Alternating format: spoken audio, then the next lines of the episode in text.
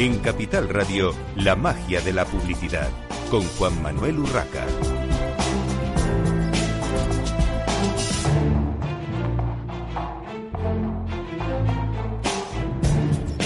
Buenos días, un viernes más a la magia de la publicidad en Capital Radio. Les habla Juan Manuel Urraca.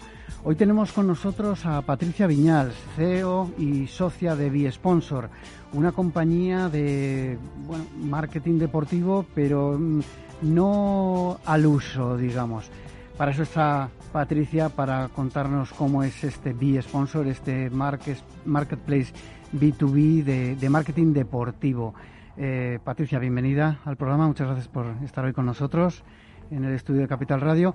Cuéntanos eh, cómo se fundó la compañía, eh, cómo, cómo, la creasteis y, por supuesto, bueno, quiénes son los accionistas y qué objetivos tiene. Bueno, Juanma, muchas gracias. Primero de todo, un placer estar aquí con vosotros. Eh, sí, como bien decías, B-Sponsor es una agencia de sports marketing, marketing deportivo. Nació hace, se fundó hace cuatro años aproximadamente. Somos dos socios, Frank y yo, mi socio y hermano, además. Y nació con, nació con la idea o con dos divisiones de negocio. Por una parte, eventos deportivos, producción de eventos deportivos y por otra, patrocinio, agencia de patrocinio. Como novedad, como decías tú, no somos una agencia de marketing deportivo al uso, porque le hemos dado o hemos, en base un poquito a lo que hemos visto a nuestra experiencia anterior, le hemos dado un poquito la vuelta a lo que es el modelo clásico de patrocinio, creando el primer o el, uno de los eh, grandes marketplaces, esperemos, de marketing deportivo de España. Eh, comentabas que eh, lo fundasteis eh, tu hermano y tú. ¿Hace cuánto tiempo? ¿Cuánto tiempo llevan Cuatro años aproximadamente, un poquito menos de cuatro años. Ya veníamos con experiencia previa en el sector de patrocinio y decidimos montarnos por nuestra cuenta creando una agencia independiente. Muy bien. ¿Y cómo está organizado ese marketplace? Porque mm, a muchos de los oyentes les puede sonar raro, ¿no? Hacer eh, sponsorización, patrocinio de, eventos deportivos. Mm, mm, de una forma virtual. Mm, no sé eh, cómo, cómo suena, pero seguro que nos vas a explicar cómo funciona. Sí, de hecho, totalmente de acuerdo contigo, no solo a los oyentes o al público, sino también a, las marcas o a los activos deportivos, que son nuestros, eh, nuestros dos agentes en el marketplace. Eh, dijéramos que nosotros lanzamos el concepto de marketplace, pero hay que entender muy bien que hay una agencia detrás, es decir, nosotros el, escaparate de Marketplace lo utilizamos como tal, como un escaparate, con el objetivo de, maximizar o de optimizar el matching entre activos deportivos y marcas o potenciales partners. Pero una vez tenemos este escaparate y tenemos este primer match eh, lo más ideal posible, entramos nosotros como agencia de una forma más convencional, creamos, elaboramos propuestas personalizadas y después ofrecemos un servicio de medición. Es decir, Sí que hay un punto de digitalización y es precisamente la innovación principal en el sector, pero la idea es que optimice el match entre activos y entre marcas potencialmente interesadas para después entrar nosotros. Digamos que es un marketplace, eh, como la palabra dice, al final es, un eh, mercado virtual en el que se puede eh, contratar un patrocinio, pero hay siempre el soporte detrás de una, de una agencia, de una compañía que está dando ese, ese servicio, digamos, eh, y, el, y el conocimiento para que bueno, pues el patrocinio llegue a, buen puerto. Sí, de hecho, al final el marketplace responde a una necesidad del mercado en el que, en base a nuestra experiencia, vimos que con el modelo clásico de tengo un activo X y te lo ofrezco a ti marca, no, no, no resultaba, no era tan efectivo ah, como esperábamos. Entonces responde a, este a esta necesidad del mercado, pero no hay que olvidar que el mundo del patrocinio deportivo, que es en el que estamos focalizados, se basa a día de hoy en confianza a un 70 o un 80%. Es decir, sí que queremos revolucionar un poquito el mercado eh, digitalizándolo o facilitando este contacto, pero a día de hoy nosotros entramos, intermediamos, velando un poquito por los intereses de ambos y generando esta confianza o este sello de calidad. ¿Y qué servicios eh, concretos se ofrecen a los clientes a través del marketplace? Cuéntanos un poco ya más en detalle. Para nosotros dentro del marketplace tenemos dos tipos de clientes. Una parte son los activos deportivos, eventos, proyectos, clubes deportivos. A este cliente nosotros le ofrecemos una plataforma de visibilidad y una profesionalización de, su proceso comercial, dijéramos, es decir, sumamos esfuerzos para que puedan llegar a más marcas potenciales patrocinadoras. Y por otro lado, tenemos el cliente, que nuestro buyer persona, que es la marca, ya sea una marca experta o una marca inexperta. A esta marca, a este, a este buyer persona, nosotros le ofrecemos una, un proceso más ágil, una facilitación, es decir, en cierta manera eliminamos las barreras que muchas veces existe para entrar en patrocinio deportivo.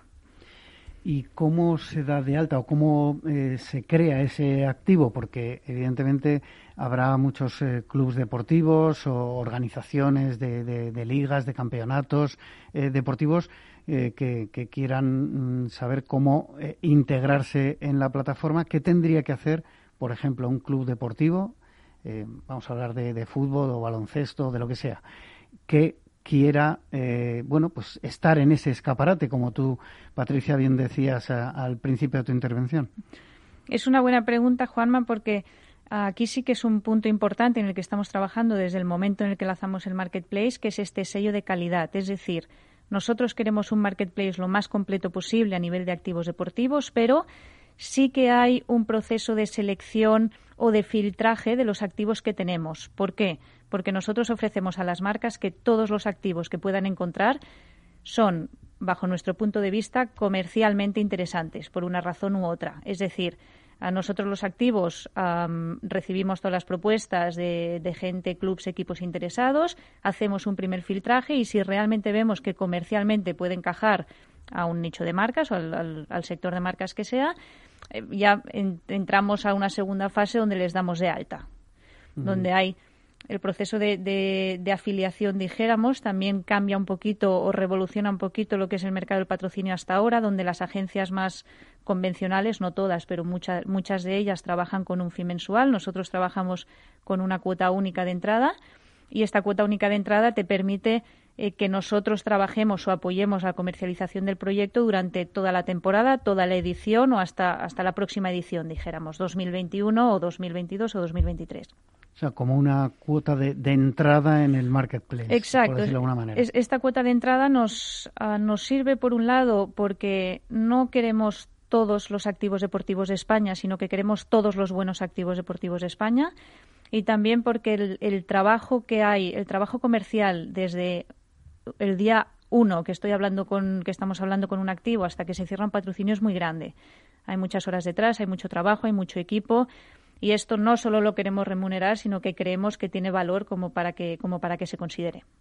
Una curiosidad, eh, estamos hablando mucho de, evidentemente, en el tema deportivo, de equipos, de organizaciones, eh, pero hay, eh, me viene a la mente, pues Rafa Nadal, que en sí mismo es un activo eh, bueno, él ya, eh, digamos que tiene muchos sponsors, muchos patrocinadores, pero eh, un deportista de élite o de cierta élite puede formar parte de los activos de ese marketplace. Sí, por eso precisamente hablamos de activos y no hablamos de eventos o de clubs. No nos gusta diferenciar porque nosotros englobamos eventos, proyectos, ONGs o fundaciones deportivas, clubs, eh, campeonatos nacionales, deportistas. Por eso nos gusta llamarlo activo deportivo, porque siempre que comercialmente creamos que sea interesante y tenga una vinculación deportiva, por supuesto, lo consideramos para el marketplace, por supuesto. Bueno, y ahora vamos a la otra parte. Esa marca que puede estar interesada en un determinado eh, evento deportivo o en una competición, una liga o en un deportista, como estábamos hablando ahora, y que quiere contactar. qué es lo que tiene que hacer? El proceso para las marcas es más sencillo aún. De hecho, el marketplace nace también en base a una encuesta interna al sector que hicimos y respondiendo un poquito a las necesidades que, las propias marcas nos dijeron que, tenían. Ellos tienen libre acceso al marketplace siempre que quieran. Está dentro de la propia web de Bisponsor. Y una vez ellos ven en el escaparate algo que les pueda interesar, no que les tenga que interesar, sino que quizás podría ser interesante, nos pueden contactar para que le podamos elaborar una propuesta en base a los objetivos y al presupuesto que nos han dado. Es decir, como decíamos, Al final el marketplace es un facilitador y en base a dime tú lo que, lo que quieres y nosotros trabajamos para ello, con el objetivo de optimizar que te presentamos algo que realmente se ajusta a lo que tú estás buscando ahora mismo. ¿Y cómo os remunera esa marca, ese cliente, marca que quiere eh, trabajar con algunos de vuestros activos?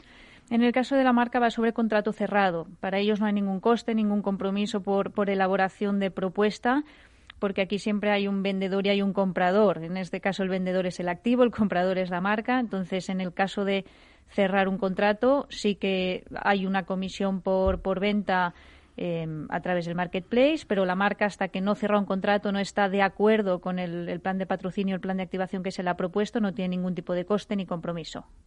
Normalmente, ¿quién, quién contacta con vosotros? el director de marketing? Eh, si es una empresa más grande, suele haber director de patrocinio, pero eh, ¿quién, ¿quién contacta con vosotros? Más que grande o pequeña, nosotros diferenciamos entre marcas expertas e inexpertas.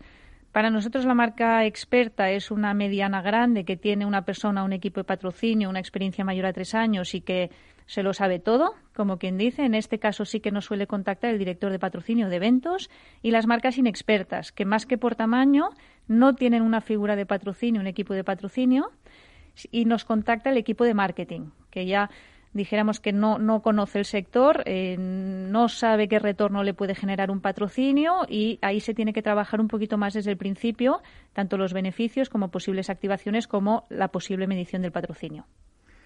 Bueno, y hablando de, clientes activos, eh, ¿qué clientes tenéis en estos momentos? Si nos puedes comentar alguno.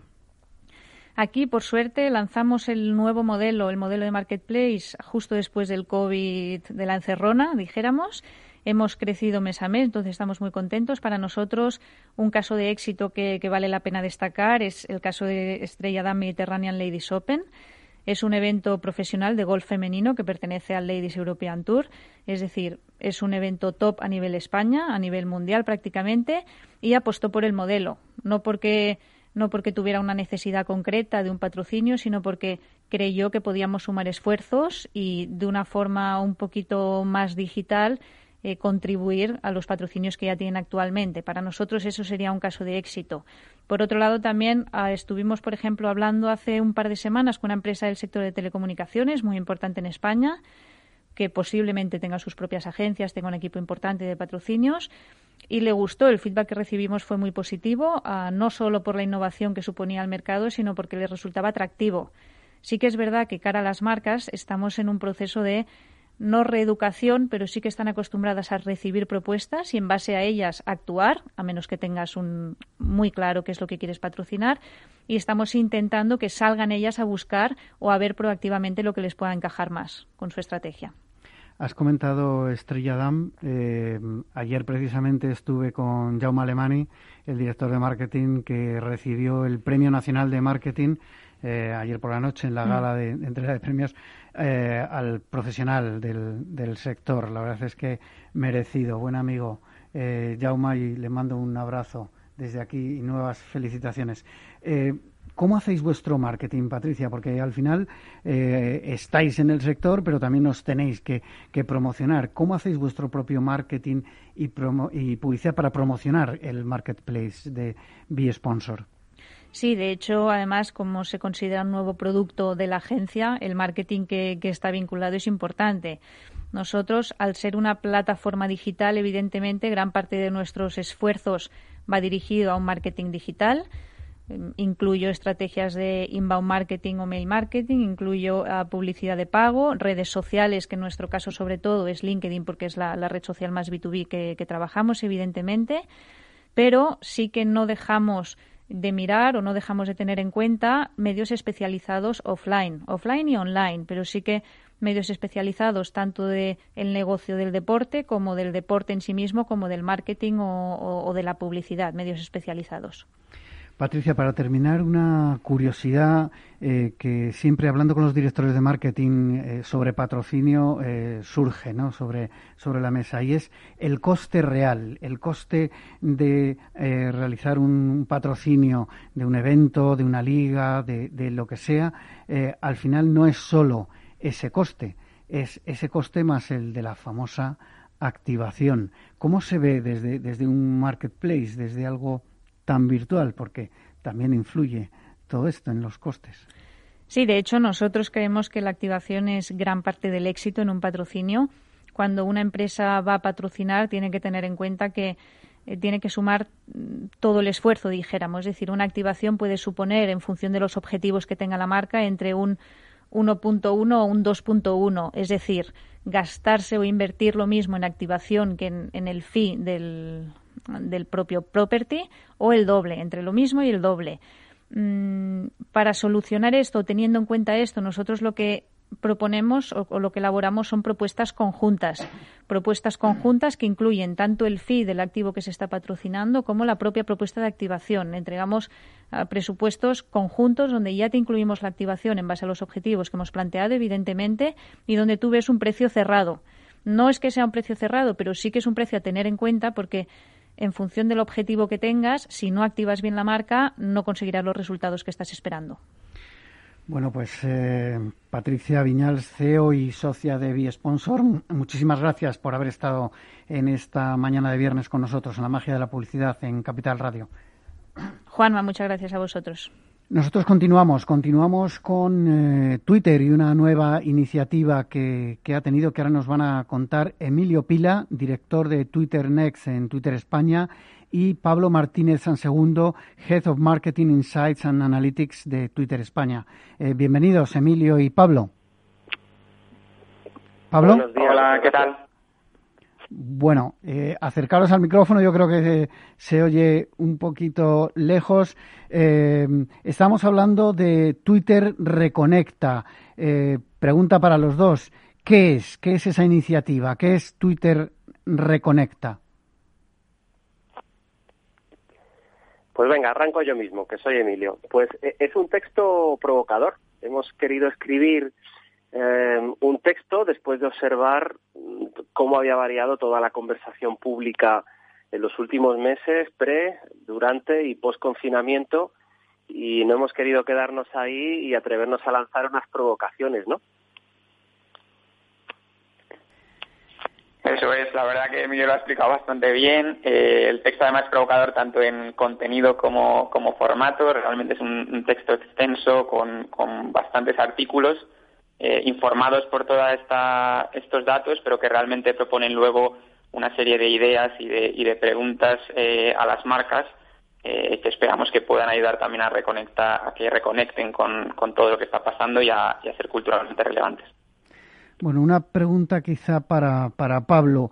Eh, las 50 mayores conversaciones que se han dado durante la pandemia, esto es un poco demasiado genérico. ¿Cómo se han extraído los datos de, de esas conversaciones? Eh, no sé si las mayores, las principales. Eh, cuéntame un poco mm, cómo se ha hecho el, la extracción de datos concreta, ¿no? La selección. Sí, realmente lo explicaba Emilio, un poco el proceso fue comparar el, el pre y el post, estableciendo un poco como punto de referencia la, declaración del estado de alarma en nuestro, en nuestro país. De ahí salen una serie de hashtags que, que vemos que crecen enormemente y realmente nosotros curamos esa, esas 50 variaciones que nos parecían más relevantes y que realmente nos ayudan luego también a construir eh, estos artículos. no Los hashtags al final sirven para especificar eh, mensajes sobre un tema concreto y realmente nos parecía un buen punto de partida eh, para desarrollar todo el resto de nuestro trabajo, si bien es cierto que luego el texto eh, o los textos vienen informados por un montón más de información, no solo estas 50 variaciones. Y en cuanto a el contenido en sí, eh, ¿quién ha decidido qué conversaciones entraban, digamos, en la categoría de, importantes o relevantes como para formar parte de esas 29 provocaciones, como, como lo habéis llamado? Quizá Emilio nos puede contestar. Bueno, eh, el texto es un, es un texto abuela pluma que trabaja con más de 200 eh, datos extraídos de la conversación y nos hemos hecho la, pregunta eh, que, bueno, que supongo que toda marca se está haciendo, se debería hacer ahora, y es qué es lo, qué es lo importante ahora para la marca, qué es lo esencial, eh, qué considero lo importante, qué considero lo primero que debería estar haciendo, eh, qué fue lo último que hice después, eh, o sea, antes de que todo sucediera, qué debo considerar ahora como una marca viral, la gente está tocada, eh, hay un montón de valores nuevos que están surgiendo, de necesidades. Eh, fuimos rastreando, fuimos rastreando eh, todas, esos, todas esas pistas para acabar creando pues provocaciones creativas.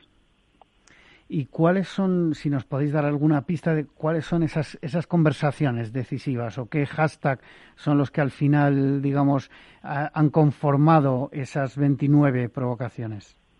Pues mira, eh, algunos de ellos son, son sorpresivos, otros de ellos obviamente ya los intuíamos. Eh, ha habido verdaderos mazazos eh, relacionados con la salud mental, la gente no, podía dormir, constantemente declarado, por ejemplo, los estados, los estados de insomnio y de ansiedad. ¿no? Entonces, la, salud mental nos ha parecido una de las grandes conclusiones. no solo tiene que ver con mindfulness, que era la bueno, la tendencia positiva previa, previa al COVID, ¿no? El cuidarnos, eh, saber muy bien qué comemos, cómo hacemos ejercicio y demás. Ahora estábamos hablando también de, de controlar la ansiedad, ¿no? Ese ha sido uno de los grandes territorios que vemos que las marcas eh, pues podrían entrar, aun tratándose de un, de un tabú, al menos en, en, países latinos, ¿no? Otro eh, ha sido la, la, cultura, es decir, el, el, yo creo que hay una de las grandes conclusiones es que en confinamiento, sin cultura, nos hubiéramos vuelto locos. Es decir, eh, sin escuchar canciones eh, del pasado, las películas que más nos gustaban, por ejemplo, El Señor de los Anillos era portada 20 años después, tanto en Amazon como en Netflix. Hemos, hemos tenido una nostalgia que nos ha llevado hacia atrás en el, en el consumo de, cultura. Eh, por supuesto los videojuegos, los libros, o sea, todos hemos buscado un, una vía de escape y la cultura que ahora está sufriendo mucho creo que es uno de los creo que es uno de los diamantes a los que las marcas deberían seguir mirando. Luego, por ejemplo, hemos visto un aumento eh, espectacular en, bueno en la, en la, incertidumbre sobre el teletrabajo, eh, sobre el aburrimiento. Decíamos en el texto que, nos hemos tenido que aprender a aburrir eh, y en eso muchos de nosotros hemos buscado eh, maneras para seguir cualificándonos, seguir consiguiendo skills y cualidades y la educación online, acompañado de, hashtags como por ejemplo webinar, pues ha crecido muchísimo. Entonces vemos que en la educación online hay todo un reto que además sobrepasa las marcas y, está llegando a, nuestros hijos y es, y es conocer bueno cómo puede ser un, un futuro inmediato en el que tengamos que mezclar la, la, educación y la formación propia con, herramientas online. Todo esto, obviamente, eh, cruzado con datos y conversaciones como las pymes, como la salud pública, eh, como el posible y futuro inminente eh, cifras de paro que vamos a encontrar. Bueno, pues sobre todo eso hipotetizamos y en realidad no damos ninguna receta a ninguna marca. Volvemos, de hecho, a lanzar una pregunta.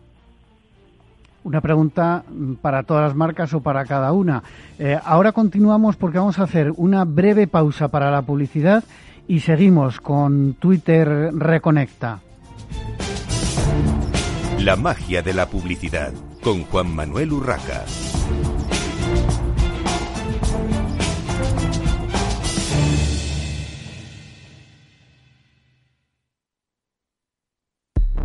ERTES, ERES, teletrabajo, conciliación, reforma laboral, horario flexible, temporalidad. Nuestro país tiene una tasa de paro muy elevada y la tasa de temporalidad es también muy alta. Todo ello tiene un elevadísimo coste económico y social que no nos podemos permitir. Las claves de la vuelta del trabajo en Capital Radio. Capital Radio. Si te gusta la cocina gallega de siempre, en el Mesón Gallego 1 y el Mesón Gallego 2 encontrarás los mejores pescados y mariscos de las costas junto a recetas de la Galicia interior, además de las carnes de Sanabria y los mejores embutidos de Zamora y nuestra terraza. Te esperamos en la calle Muller 35, teléfono 91 579 3623 y en la Plaza de la Remonta 13, teléfono 91 579 0769. Una recomendación del programa gastronómico Mesa y Descanso.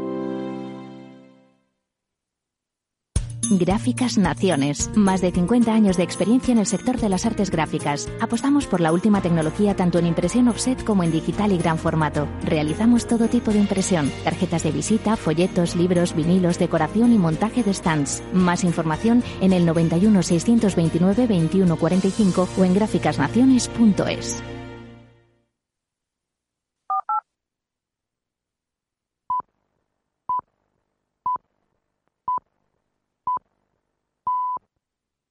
En Capital Radio, la magia de la publicidad, con Juan Manuel Urraca.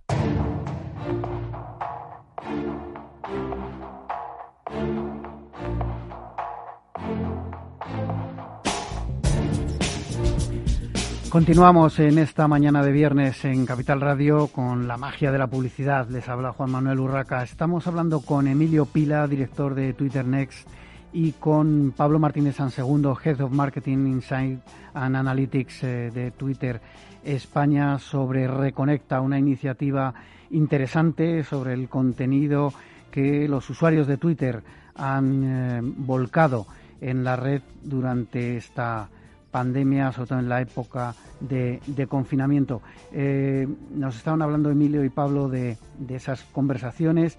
Eh, me gustaría preguntaros, eh, no sé si Emilio o Pablo, quizá Pablo, ¿cuántas conversaciones se han evaluado en total para llegar a, las conclusiones a las que habéis llegado y sacar esas 29 provocaciones?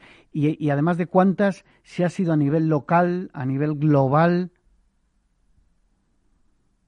o sea, además de las 50 variaciones de la conversación que se centran más en, los hashtags, eh, realmente pues hubo un montón de, fuentes adicionales que, informaron la redacción de los textos. Entonces, realmente en, la bibliografía final que incluimos eh, decidimos citarlas, ¿no? Y ahí se incluyen desde referencias a artículos, eh, noticias, muchas de ellas que accedíamos también a, a través de, de Twitter. Vimos también datos de encuestas de terceros que nos ayudaron a confirmar que efectivamente lo que estábamos viendo en la, conversación tenía sentido eh, y sobre todo muchísimos tweets. O sea, hay cientos de tweets enlazados en el propio texto y que tenemos que en sí mismos eh, pues ilustran una, una, realidad con la que las marcas tienen que reconectar, ¿no? Y Pablo, en cuanto a el contenido en sí, ¿Qué papel han jugado los expertos del sector que han participado en esta iniciativa? Porque, bueno, no ha sido solo cosa de, Twitter o de eh, los profesionales de, Twitter. Pues eh, contamos con la participación en el proyecto de, tres eh, personas muy reconocidas que nos acompañan en un, en un, programa reciente que hemos tenido con nuestros principales clientes y realmente, pues, eh, es genial poder contar con, con gente como Pancho Casís, eh, Mónica Moro, que son eh, directores creativos que nos ayudaron a entender o ampliar estas propuestas que estábamos haciendo a las, a las marcas, ¿no? Y también con Jorge Carrión, que es un escritor de, de un libro que, que, se ha publicado recientemente sobre precisamente todo este fenómeno de la, de la pandemia relacionado con, con la viralidad y realmente también eh, por ejemplo, encontrar un, un tuit de Jorge eh, en toda esta conversación, pues también fue fuente de inspiración y, se ve reflejado en, los textos también. Y en cuanto a eh, ese mm, conocimiento de las conclusiones de cara a las marcas, ¿qué valor puede tener para las marcas como anunciantes en sí? Bueno, eh, eh, yo creo que mm, eh, todos estos datos se pueden se pueden trabajar en, dos niveles. ¿no? Lo, primero de todo es que Twitter, como, como el mayor focus group que, existe, es, es, pues poder es poder chocar la, lo que dice la gente en la calle a través de Twitter con las hipótesis que uno tiene cuando está construyendo el briefing, ¿no? desde informar los insights o incluso si existiera ya un concepto eh, creativo o un tipo de mensaje, pues no pasa nada porque cualquier agencia o anunciante lo cheque con nosotros para ver, digamos, eh, a qué temperatura está ese agua, ¿no? ¿Qué, otros matices eh, tiene una posible tiene una posible conversación, pues para no encontrar efectivamente que hemos que hemos errado un poco el que hemos errado un poco el tiro. Y luego hay provocaciones que directamente eh, pues, pues tienen precisamente vocación de convertirse prácticamente en mensajes o a su vez provocaciones de las marcas a las personas, ¿no? Porque las personas eh, están ahora mismo hartas de esperar, eh, ¿quién nos ayuda mientras tenemos que esperando a entrar a una tienda o que nos llegue un producto porque hay rotura de stock o porque no se está sirviendo, porque se ha cambiado la fecha de lanzamiento, ¿no? Estamos hablando, por ejemplo, de cómo una marca eh, nos tiene que ayudar psicológicamente en el ahora, porque el ahora es el único tiempo que ha quedado, no hay, no hay planes a futuro, eh, la, intención de compra de bienes eh, de larga duración está, está congelado y por lo tanto, si una marca es capaz de convertir eh, de convertirse en uno de los factores del gasto del ocio diario de las personas, que sí se sigue realizando. Eh, no sé qué marca nos podría ayudar a viajar precisamente sin movernos, ahora que pues que, a nadie le apetece y a lo mejor ni siquiera nos dejan.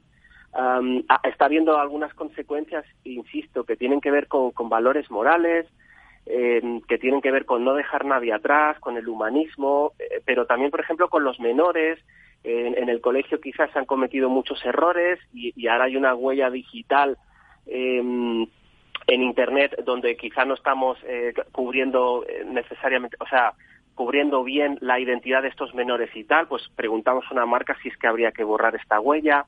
Eh, ¿Qué hacemos con lo local? Cada vez que los temas son más globales, parece que local lo local se difumina. De hecho, la gente tiene también unas contratensiones, ¿no? Sobre los grandes temas de agenda que suceden. Y, por ejemplo, pues una contrapropuesta es precisamente que las marcas vuelvan a vuelvan a, revelar el, el, poder de lo local, ¿no? Em, hay, como ya te digo, son, son 29, pues fíjate, pero es que podrían salir cientos. De hecho, lo, lo que queremos es que sigan saliendo a partir de estos datos o esta provocación que, que, nos tomemos ese tiempo de pensar porque queda mucho partido, por decirlo así, y, es el momento de ver qué está, qué está sintiendo la gente. Emilio y Pablo, no sé si para terminar eh, podríais comentar eh, algo que os haya llamado la atención sobre qué dicen los usuarios respecto de las marcas. Ya no solo eh, que les hayáis trasladado esas, esas provocaciones a las marcas, sino que si hay algo en, esos hashtags, en esos eh, comentarios de los de los usuarios de, de, Twitter que os haya llamado la atención, que haya que haya destacado respecto a las marcas.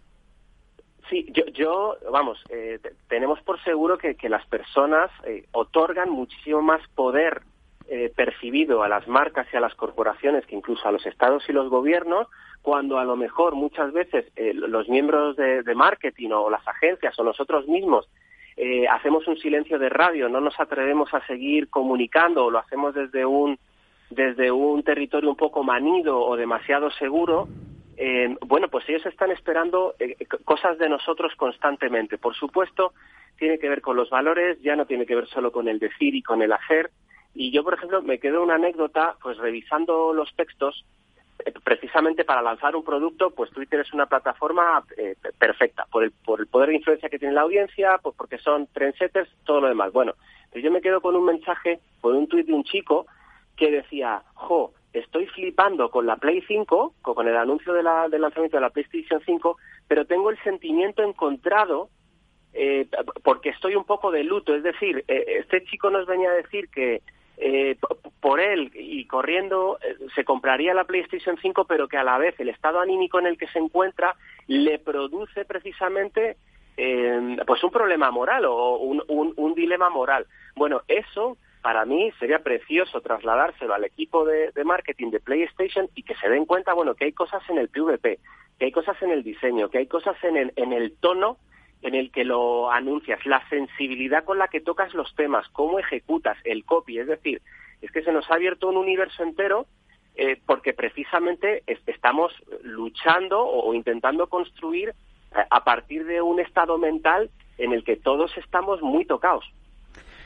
Bueno, pues eh, espero sinceramente, lo hemos comentado más de una vez en, en, este programa, que las marcas hagan caso, porque yo creo que muchas veces echamos de menos un poquito de, sensibilidad y de humanización en las marcas, eh, que no sea la lágrima fácil, ¿no? Que también hemos visto en alguna, lamentablemente, o bajo mi punto de vista, lamentablemente, durante la pandemia hemos visto alguna campaña eh, oportunista de lágrima fácil y yo creo que eso eh, los consumidores al final tenemos que de alguna manera hacérselo saber a las marcas, ¿no? Que, que no hace falta que nos emblandezcan, que con estas situaciones ya nos ponemos blanditos todos, pero que lo que importa es que, estén a nuestro lado. Muchísimas gracias a Emilio Pila, director de Twitter Next, y a Pablo Martínez Sansegundo, Head of Marketing Insights and Analytics de, Twitter España. Nosotros continuamos eh, con una marca, una marca relevante en el sector de la alimentación y para, la, para hablar de ella eh, tenemos a su director de marketing. Eh, bienvenido, Xavier Parra, director de marketing de La Sirena. Hola, buenos días, Juan Manuel. Un placer. Muchas gracias por invitarnos. Bueno, aunque la marca La Sirena, por supuesto, es conocida, mm, sí me gustaría que nos eh, pusieras un poquito en, antecedentes de qué es La Sirena, cuántos puntos de venta tiene la cadena en estos momentos y cuáles son eh, vuestros, a grandes rasgos, vuestros planes de expansión en estos momentos. Pues mira, la Sirena es un especialista en alimentación, especialista además en, la gama de, lo que viene a ser el congelado, que a nosotros nos gusta hablar de, de, ultracongelación, que es un, es un elemento diferencial. Y en cualquier caso, pues es una marca, como tú decías, conocida porque tiene una trayectoria de 37 años con 255 puntos de venta que básicamente están ubicados en Cataluña y en zona centro. En Madrid tenemos también cerca de 50 puntos y además, pues, eh, bueno, te puedo decir que cuando hablamos de expansión tampoco pensamos en una expansión como puntos de venta, aunque somos evidentemente un, retailer, un distribuidor de alimentación, pero pensamos más en la marca. Entonces, nuestra, nuestra, nuestro proyecto de expansión es un proyecto de expansión de marca que pasa, por un lado, pues obviamente por hacer crecer los puntos de venta. Este año eh, estaremos cerca de los 10 puntos de, de venta. Hemos abierto 5 en esta primera etapa de año fiscal nuestro, que va de, abril a mayo, y en lo que queda de, año, pues eh, seguramente superaremos los nueve que tenemos previstos. Pero aparte, la expansión de la marca pasa también por eh, acercar mucho el producto al cliente a través de, otros operadores, como puede ser eh, Grupo Eroski o, Carrefour, operadores locales para llegar al máximo de puntos en, en, toda, en todo el territorio español y también bueno un plan de expansión vía franquicias que hemos retomado y que hace años que, que era una opción que no planteaba la marca como estrategia y, como te digo, para expandir la marca al máximo de, usuarios posibles, pues eh, eso es otra es otra vía independientemente de los canales digitales, donde aparte de con nuestra marca, pues eh, después hablaremos más, imagino, pues también estamos en Globo, estamos en Amazon. Bueno, ¿y qué valor diferencial, eh, Xavier, eh, ofrece la sirena respecto a sus competidores? Porque eh, marcas eh, de congelados, ultracongelados, como comentabas, esa diferenciación que hacías, hay muchas en el mercado. ¿Qué, ¿Qué valor diferencial puedes decir que ofrece la sirena? Pues como retailer mm, seguramente somos un pequeño raravis dentro del mercado español porque hay, hay algún operador local, pero con, implantación nacional pues, pues somos el, único. Y como especialista, pues el valor de, ser especialista, el valor de, estar próximo al cliente. Y cuando hablamos a veces de, en relación a competencia, en realidad estamos hablando si te fijas, cuando eres el único en, en, tu, en tu sector como especialista, pues estás compitiendo contra las secciones de congelados de los de los grandes operadores e incluso con, te podía llegar a decir sobre las propias marcas de, fabricantes que son especialistas también en congelados, con lo cual estás compitiendo contra las opciones diferentes que tiene el cliente a la hora de comprar un congelado y en muchas ocasiones también contra la alternativa que tendría de comprar el mismo producto en fresco, ¿no? Como podría ser el, pescado, donde las alternativas pues eh, son también son también mucho más amplias, con lo cual eh, te diría Principal, eh, principal ventaja ser un especialista, poder encontrar un personal que te va a asesorar en el punto de venta y obviamente como especialista pues una amplitud y una profundidad de gama eh, pues muy extensa que abarca cerca de mil productos a lo largo de las diferentes temporadas de, campaña del año que va el cliente a ver eh, rotando en nuestros lineales. Eh, Xavier, estamos en la magia de la publicidad, tenemos que, tenemos que hablar de, marketing, de publicidad, pero sobre todo de, marca también, y más en vuestro caso. Con la proliferación de marca blanca en general, en, en la mayoría de los eh, eh, grandes retailers, de, todos esos eh, supermercados, hipermercados que, que llenan nuestra geografía, ¿qué importancia tiene ahora mismo la marca eh, en, un mercado como la alimentación, la marca de, fabricante, no la marca blanca, evidentemente?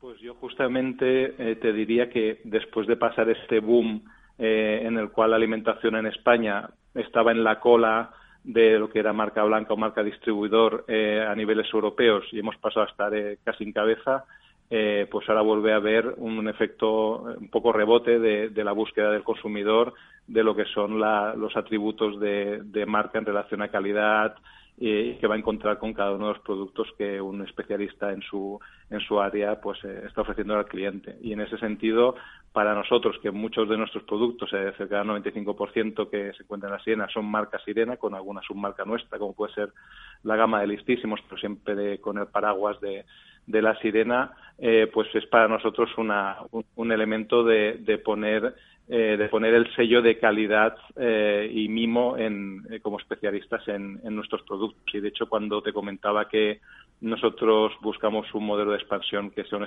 modelo de expansión de marca más que de puntos de, de venta, es más que con puntos de contacto puedo encontrar de la marca con el consumidor a través de mis puntos de venta y otros canales. Ahí es donde te das cuenta del valor que tiene a Sirena en la mente del consumidor, más allá de encontrarlo en un punto Sirena, encontrarlo en otro lineal. Y son valores siempre relacionados pues con, con la calidad, la, la la, la, variedad de la variedad de producto y el, y el concepto de como te decía de, de, especialista y en estos momentos cualquier marca que se dedique a la alimentación, pues eh, está viendo que después de aquellos años del boom de las marcas blancas, pues eh, el cliente vuelve a valorar muy mucho eh, los atributos diferenciales que le dan las marcas.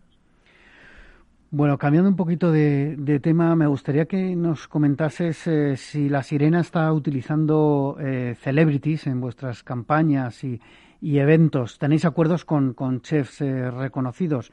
Eh, qué tipo de, eventos realicéis con ellos y, bueno, eh, que nos comentes el show cooking que hicisteis hace tres días con Isma Prados. Cuéntanos cómo fue.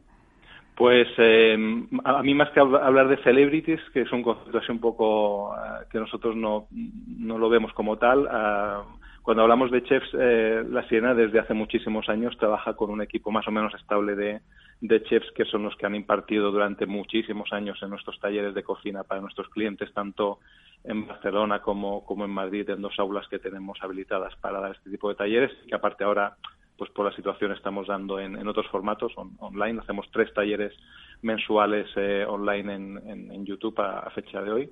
Eh, aparte de esta trayectoria, pues hace dos años incorporamos a, Isma Prados, eh, que sí que es cierto que durante más de 12 años eh, lideró uno de los, de los programas de, difusión de, cocina en, Cataluña más seguidos de, de la historia y que ahora ya hace muchos años que es un técnico de cocina, con lo cual, aparte de ser chef y tener esa facilidad de comunicación que a todos nos encanta de Isma Prados, pues es un muy buen técnico de desarrollo de y con él hemos desarrollado, aparte de contenidos y hacer estos talleres que estamos haciendo ahora, pues eh, gamas de productos como Filosofía, que fue Premio Innovación Sabor de, del año el año pasado y, y, nueva gama de productos que estamos lanzando ahora ahora con él y con, y con la colaboración de, otras marcas. Eh, de reciente de reciente colaboración, pues estamos colaborando en este en este ejercicio nuestro con eh, con Jordi Cruz, que también, igual que Isma, pues aparte de ser em, embajador de nuestra marca y prescriptor de nuestra marca y acompañarnos ahora en todas las campañas que estamos haciendo, también estamos elaborando con él en la parte de más de pues una nueva gama de productos que verá la luz en que verá la luz en Navidad. Eh, y en lo que me comentabas de, eventos, eh, pues sí que de continuo eh, hacemos estos talleres, hacemos estos show cookings y, y el, lo que comentas de Isma Prados, de hecho será el, próximo martes, día 22, por supuesto estáis estáis invitados. Ah, perdón, que me, me he confundido entonces con las fechas. todavía no ha sido. en, breve, en breve. Pues así, hacemos un show cooking destinado a prensa especializada donde vamos a hablar sobre todo de salud, de elaborar menús saludables, eh, fáciles y, con la comodidad que te da tener un producto eh, siempre disponible en tu, en tu, eh, tu cocina. Y vamos a incorporar pues diferentes ideas para desarrollar estos platos en, en casa y además vamos a introducir el componente de la proteína vegetal como una como un ingrediente más. Y bueno hablaremos más de la colaboración que estamos haciendo con también con la marca Eura en el desarrollo de platos preparados con, con este tipo de, proteína. Siguiendo un poco con, con esta figura de, las celebrities, eh, en vuestro caso los, los acuerdos con chefs, eh, y pasándonos al digital, ¿utilizáis la figura de los influencers más allá de los chefs que cada vez son más, más digitales también? Pues sí, la, verdad es que mm, desde hace ya bastante tiempo hemos ido colaborando con, con, diferentes influencers. Ahora igual tenemos eh, tenemos este ámbito un poco más frenado. Ahora, de, hecho, reiniciamos una nueva una nueva, dijésemos, ola de colaboraciones con, con influencers y de hecho hemos hecho cosas un poco innovadoras que, que hasta ahora pues tampoco habíamos visto en el mercado, al menos de alimentación tal como lo, lo hemos visto hasta ahora. Eh, hicimos año pasado el reto bacalao. Nosotros tenemos un, un calendario con, con, productos estrella que se destacan cada mes, obviamente, y cuando viene eh, el mes de, del producto, pues hicimos un, un, reto con diferentes influencers en el cual pues les invitamos a hacer unos platos y hacer un concurso y, en fin, la propia delegación de la difusión de la de la mar, del, del origen Islandia formaron parte del, de, del jurado y, repartimos una, serie de premios. Y bueno, tuvo una, aceptación y una repercusión que nos resultó interesante, pero como sabes, siempre en marketing buscamos, y ahora en el mundo digital, busca siempre el retorno, el KPI, buscar el, el retorno de cada inversión que haces en los diferentes canales. Y como siempre esto es uh, brand content, es eh, difusión de marca y acceder también a un público que para nosotros es interesante. Y eh, estamos buscando cuál es la fórmula idónea y, y la continuidad que le podemos dar idónea al mundo al mundo de, esta difusión de un, canal más como son los influencers en, cocina que aparte es un canal muy agradecido y una, una, una línea muy agradecida de, trabajar. Xavier, supongo que estáis en, en, todas las redes sociales, pero coméntanos un poco eh, qué hacéis en redes sociales, cómo, cómo de activos estáis en redes sociales. Pues las redes sociales, con el paso del tiempo, pues eh, como todas las marcas han podido ir em, observando, pues han, han ido de, de, menos a más, pero con una velocidad y, una, y un crecimiento exponencial, ¿no? Al final, eh, para nosotros tiene una doble vía. Por una vía es un elemento más de difusión y de comunicación y de diálogo con, con el consumidor para captar y, y ver cuáles son sus, sus inquietudes muchas veces. Eh, y por otro lado, eh, aparte de, obviamente, pues los seguidores por los cuales todos luchamos, ¿no? De ir ampliando esa, esa cifra en las diferentes, en las diferentes eh, plataformas, eh, el mundo de la alimentación sí que ha vivido, pues, unos, unos, eh, unos años dorados en este sentido y pienso que aún tenemos que, que ver mucha más difusión, donde especialmente en Instagram, pues, es un elemento que, que todo el mundo de la alimentación y todo el interés que hay ahora por la cocina pues ha visto amplificado. Entonces, eh, por un lado nosotros lo utilizamos como venimos haciendo durante muchos años para comunicar nuestras propuestas, para comunicar contenidos, que es una parte muy importante. Y fíjate que una de las pocas eh, beneficios, por decirlo así, que hemos que hemos podido ver de esta desgraciada pandemia que estamos viviendo todos es el avance o la aceleración de la digitalización a todos los niveles, ¿no? Entonces también durante estos meses de confinamiento, pues ha sido quizá el canal que a las marcas les ha permitido más también estar en contacto con sus usuarios, ofrecerles elementos de entretenimiento y de valor, de información eh, pues bueno, durante estos meses hemos hecho y hemos amplificado mucho los directos en, en, Instagram eh, con ideas para, para cocinar, cocinar con, con niños, etcétera, y es un, un elemento de contacto que, fruto de la digitalización acelerada que estamos viviendo en estos últimos meses, pues obviamente es interesantísimo. Bueno, eh, Xavier, nos quedan tres minutos. Te voy a pedir brevedad en las siguientes respuestas. Nos quedan todavía algunos temas. Hablando de herramientas de marketing y publicidad, eh, ¿cómo es vuestro mix de medios ahora mismo? Pues por una parte, los medios clásicos y, que de continuo a, nosotros siempre nos ha funcionado muy bien en, esencia, y si te os podría decir por este orden, en masivo sería la radio, eh, en segundo plano televisión, obviamente, eh, siempre centrados en campañas. La radio siempre trabajamos con un Always donde estamos siempre presentes y con incluso algún, algún patrocinio de algún programa que, que tenemos cierta afinidad, eh, eh, como es el caso de RACU con el programa Islandia. Y después, a nivel de, comunicación mm, de cara al cliente en el one-to-one, tenemos un club de fidelización con cerca de 1.300.000 usuarios que nos permite tener un contacto con ellos diario. En el ámbito digital, pues es otro mundo eh, y es un elemento también que nos permite ser muy francotiradores a la hora de, de acercarnos al usuario con geolocalización, eh, transmitiéndole las ofertas en las diferentes plataformas eh, de ads. Y tenemos un mix aquí donde, donde hay un always on de, primer plano y una cosa mucho más segmentada tanto en digital con las plataformas de ads como con las campañas que hacemos de comunicación eh, con nuestros eh, miembros del club. Más allá del patrocinio que has comentado de un programa de, radio, ¿tenéis algún tipo de patrocinio deportivo, cultural en esos ámbitos? No, nosotros lo que hemos hecho en relación a, este, a, este, a este ámbito es acortar bastante todo este tipo de acciones a, la parte más de, de, de RSC y colaborar mucho más estrechamente con, con, otros proyectos que sí que ahora te comento muy brevemente. Sí, eh, precisamente nos queda un minuto, así que sí que te voy a pues pedir que nos cuentes sobre, sobre Aprovecho este minuto para hablar de una de las cosas que más mm, contentos estamos y más orgullosos estamos de, de, proyectos en RSC que estamos ahora poniendo foco. Por un lado, la sirena se centra en el bloque de eh, conservación del medio marino. Eh, tenemos un proyecto que se llama Save the Oceans. Podéis ver ampliamente los proyectos diferentes que hay detrás de, la marca Save the Oceans en, nuestra web, donde nos centramos en conservación del medio marino y minimización del impacto de plásticos y, packaging en, en el, en el ecosistema y por otro lado pues por la circunstancia también que vamos que estamos viviendo y que vamos a vivir seguramente eh, pues estamos acelerando y apoyando mucho más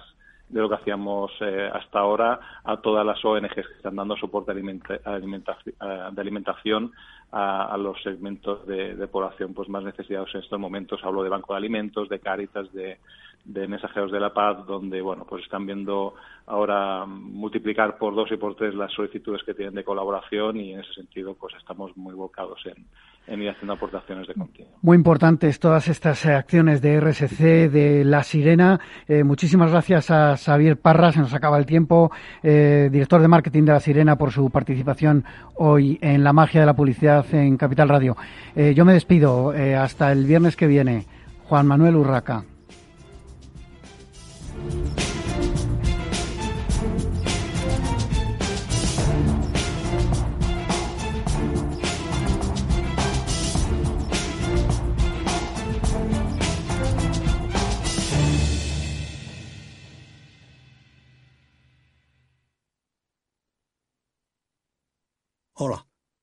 Soy Leopoldo Abadía, autor de La Crisis Ninja.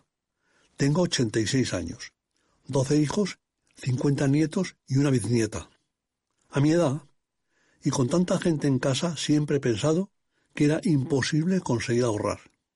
En mi familia, lo único que crecían eran los gastos. Sin embargo, ahorrar quizá es mucho más sencillo de lo que crees. Finambes.com. Carteras diversificadas de fondos de inversión a un solo clic. Ya no estamos en la era de la información, estamos en la era de la gestión de los datos y de la inteligencia artificial. El tratamiento inteligente de estos datos proporciona un valor enorme a las empresas en sus procesos de negocio. En Piper Lab ayudamos a nuestros clientes a tomar decisiones de negocio basadas en datos. Escúchanos todos los lunes a las 10 y media de la mañana en el espacio de Big Data de Capital, la Bolsa y la Vida. Capital Radio Madrid 105.7 Disfruta de la mejor cocina gallega en Montes de Galicia. Todo un clásico moderno en el barrio de Salamanca. Disfruta de la variada dieta atlántica, de las mejores carnes y pescados tratados con respeto y transparencia y regados con una de las mejores bodegas de la zona. En grupo, en familia o en pareja, Montes de Galicia te ofrece el espacio perfecto en cada ocasión. ¿Harto de tertulias políticas y de quienes lo saben todo? Sube un peldaño intelectual en tu vida y sintoniza la gran tertulia de la economía.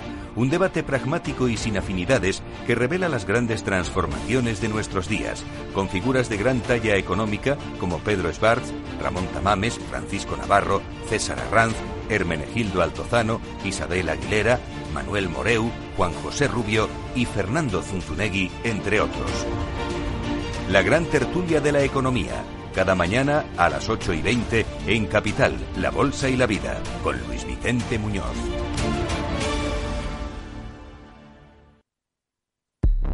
ERTES, ERES, teletrabajo, conciliación, reforma laboral, horario flexible, temporalidad. Nuestro país tiene una tasa de paro muy elevada y la tasa de temporalidad es también muy alta. Todo ello tiene un elevadísimo coste económico y social que no nos podemos permitir. Las claves de la vuelta al trabajo en Capital Radio. Capital Radio. Aportamos valor. Soy autónomo. ¿Tengo que pagar la cotización aunque no ingrese? Sí, tienes que seguir pagando tus cotizaciones con independencia de tus ganancias, excepto si te das de baja como autónomo en la seguridad social. Capital Radio. Siente la economía.